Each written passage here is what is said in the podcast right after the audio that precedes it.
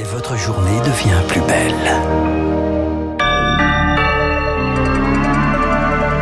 Mardi 20 avril, tout juste 7h sur Radio Classique. La matinale de Radio Classique avec Fabrice Lundy. Les résultats de vos tests PCR disponibles désormais beaucoup plus facilement sur votre téléphone mobile via l'application Tous Anti-Covid. Tous les détails dans un instant. Encore quelques jours de vacances pour les écoliers français avant le retour euh, lundi, mais est-ce bien prudent? Certains épidémiologistes s'interrogent. Et puis à la fin de ce journal, nous irons à la rencontre d'un violoncelliste marathonien. Il va parcourir 900 km en 13 jours pour tenter de sauver la culture.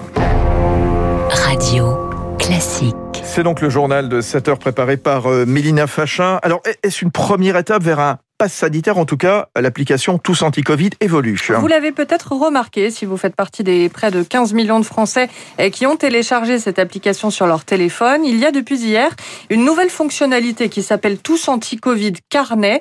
Elle va vous servir à stocker les résultats de vos tests PCR ou antigéniques, bientôt aussi la preuve de votre vaccination. Comment est-ce que ça fonctionne euh, très concrètement, Cyprien Pézril Si vous avez besoin de voyager hors métropole, vous devez vous faire tester. Eh bien désormais, la fiche de résultats du laboratoire ou de la pharmacie va s'accompagner d'un QR code, un code barre qui va authentifier votre test. Ce document, vous allez ou bien le garder en version papier ou bien l'enregistrer dans Tous Anti-Covid. Et c'est ce QR code que vous pourrez présenter d'abord pour vous rendre en Corse ou en Outre-mer. Un moyen d'avoir des tests infalsifiables et de fluidifier les contrôles, prétend Cédrico, le secrétaire d'État au numérique. Dans un second temps, ces codes pourront être demandés pour vous rendre à l'étranger. Alors, par exemple, le policier allemand le scannera enfin. Autre nouveauté, à partir du 29 avril, les certificats de vaccination seront aussi progressivement intégrables à tous anti-Covid. L'application qui n'est toujours pas obligatoire, mais le gouvernement veut en faire un couteau suisse pour faciliter la circulation dans l'Union européenne d'ici mi-juin. En attendant, en France, la circulation va être limitée pour les voyageurs en provenance de plusieurs pays. À partir d'aujourd'hui, ceux qui arrivent du Chili, d'Argentine, du Brésil et d'Afrique du Sud vont devoir euh, se mettre en quarantaine obligatoire durant 10 jours. L'objectif est d'éviter la propagation des variants du Covid-19. La Guyane est elle aussi concernée. La ministre du Travail, Elisabeth Borne, reçoit aujourd'hui les organisations syndicales et patronales. Ils vont dresser ensemble une liste des professions qui devraient pouvoir bénéficier en priorité d'un vaccin après les forces de l'ordre et les professeurs. Oui, les professeurs et leurs élèves, hein, ça va de pair, qui reprennent le chemin de l'école comme prévu dans six jours. En tout cas, en primaire, en maternelle et en crèche, puisque euh, les collégiens et les lycéens, eux, devront d'abord suivre un enseignement à distance. Mais est-ce bien raisonnable de retourner à l'école? Aucune annonce n'a été faite pour renforcer le protocole sanitaire dans les établissements. Euh, pourtant, il y aurait des moyens, par exemple, installer des capteurs de CO2, explique Eric Billy, chercheur à Strasbourg en immuno-oncologie, membre du collectif du côté de la science. La transmission, elle est essentiellement aérienne. Ce seuil de CO2 permet de définir si l'air que vous respirez a déjà été expiré par quelqu'un d'autre. Si cette personne est contaminée, vous commencez à respirer des aérosols qui contiennent le virus. Donc c'est à ce moment-là en fait où les détecteurs CO2 vous disent alarme, on ouvre les fenêtres. Il y a aussi, effectivement, c'est un peu extrême, mais on peut reprendre euh, le cours euh, en extérieur, il va commencer à faire doux. On, doit mettre des jauges à la cantine, euh, on doit faire des classes le plus possible hybrides.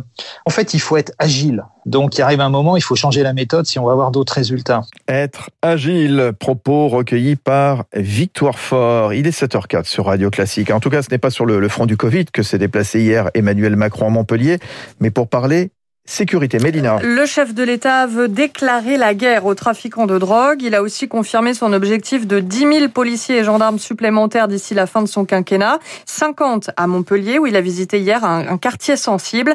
Lors d'un bain de foule, il a été interpellé par une mère de famille sur le manque de mixité dans les écoles.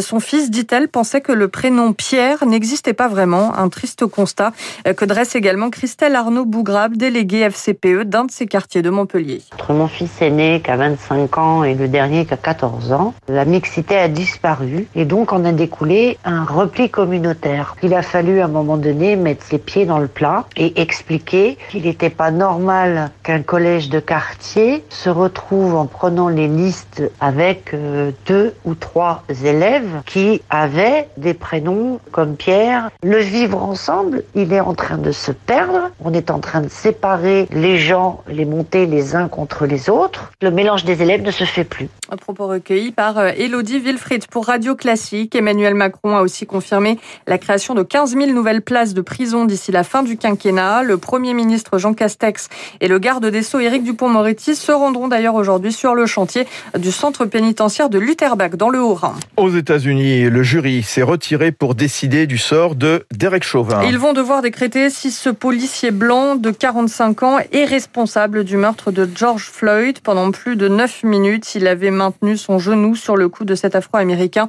dont l'agonie avait été filmée par des passants il y a un peu moins d'un an. En Allemagne, on connaît enfin celui qui va tenter de devenir l'héritier d'Angela Merkel à la chancellerie. Le Parti chrétien-démocrate, la CDU, a désigné hier soir son président pour mener la bataille des prochaines législatives en septembre. Armin Laschet était opposé au ministre euh, président de Bavière Markus Söder, donné favori par les sondages. La belle histoire d'un violoncelliste qui parcourt en ce moment 900 km à pied au nom de la culture. Un secteur, vous le savez, frappé de plein fouet par la pandémie. Gauthier Herman a perdu 95% de son activité, mais il se veut optimiste. Il est parti de Paris, direction Aix-en-Provence, 13 jours de course à pied, deux marathons quotidiens pour faire passer son message. L'idée, c'est d'aborder le sujet de la reprise de la culture et non pas de l'arrêt de la culture. Les deux choses qui nous ont le plus manqué depuis le début de la pandémie, c'est l'itinérance. Nous, on passe nos vies, c'est-à-dire entre 160 et 180 jours par an sur les routes, dans les avions, euh, se balader, aller faire des concerts partout. Et le lien social, on a besoin de le renouer avec tout ça. Et il faut absolument qu'on puisse rencontrer des gens. Et il y a une notion de solidarité qui s'est installée sur cette course absolument incroyable. On est euh, hébergé, accueilli, nourri. C'est un déplacement de soi, une préparation tous ensemble du retour de la culture. Bon, il a un petit peu essoufflé, Gauthier Herman, c'est normal. 900 km, un cas violoncelle, oui, c'est vrai. Je serais essoufflé pour moins que ça. On va demander voilà. des conseils à, à Gauthier Et si vous voulez suivre un petit peu son périple euh, et un peu le soutenir, eh bien, vous pouvez aller sur sa page Facebook, Gauthier Herman. Génial, merci. À tout à l'heure. Mélina Fachin, il est 7h07 sur Radio Classique. Très bonne matinée dans un instant. L'essentiel de l'écho. Euh, François Vidal également, la percée de la voiture électrique en Europe. Et puis juste après, Anthony Requin, c'est le directeur général de l'agence France Trésor, le visage de la dette qu'il arrive à vendre plutôt assez facilement apparemment sur les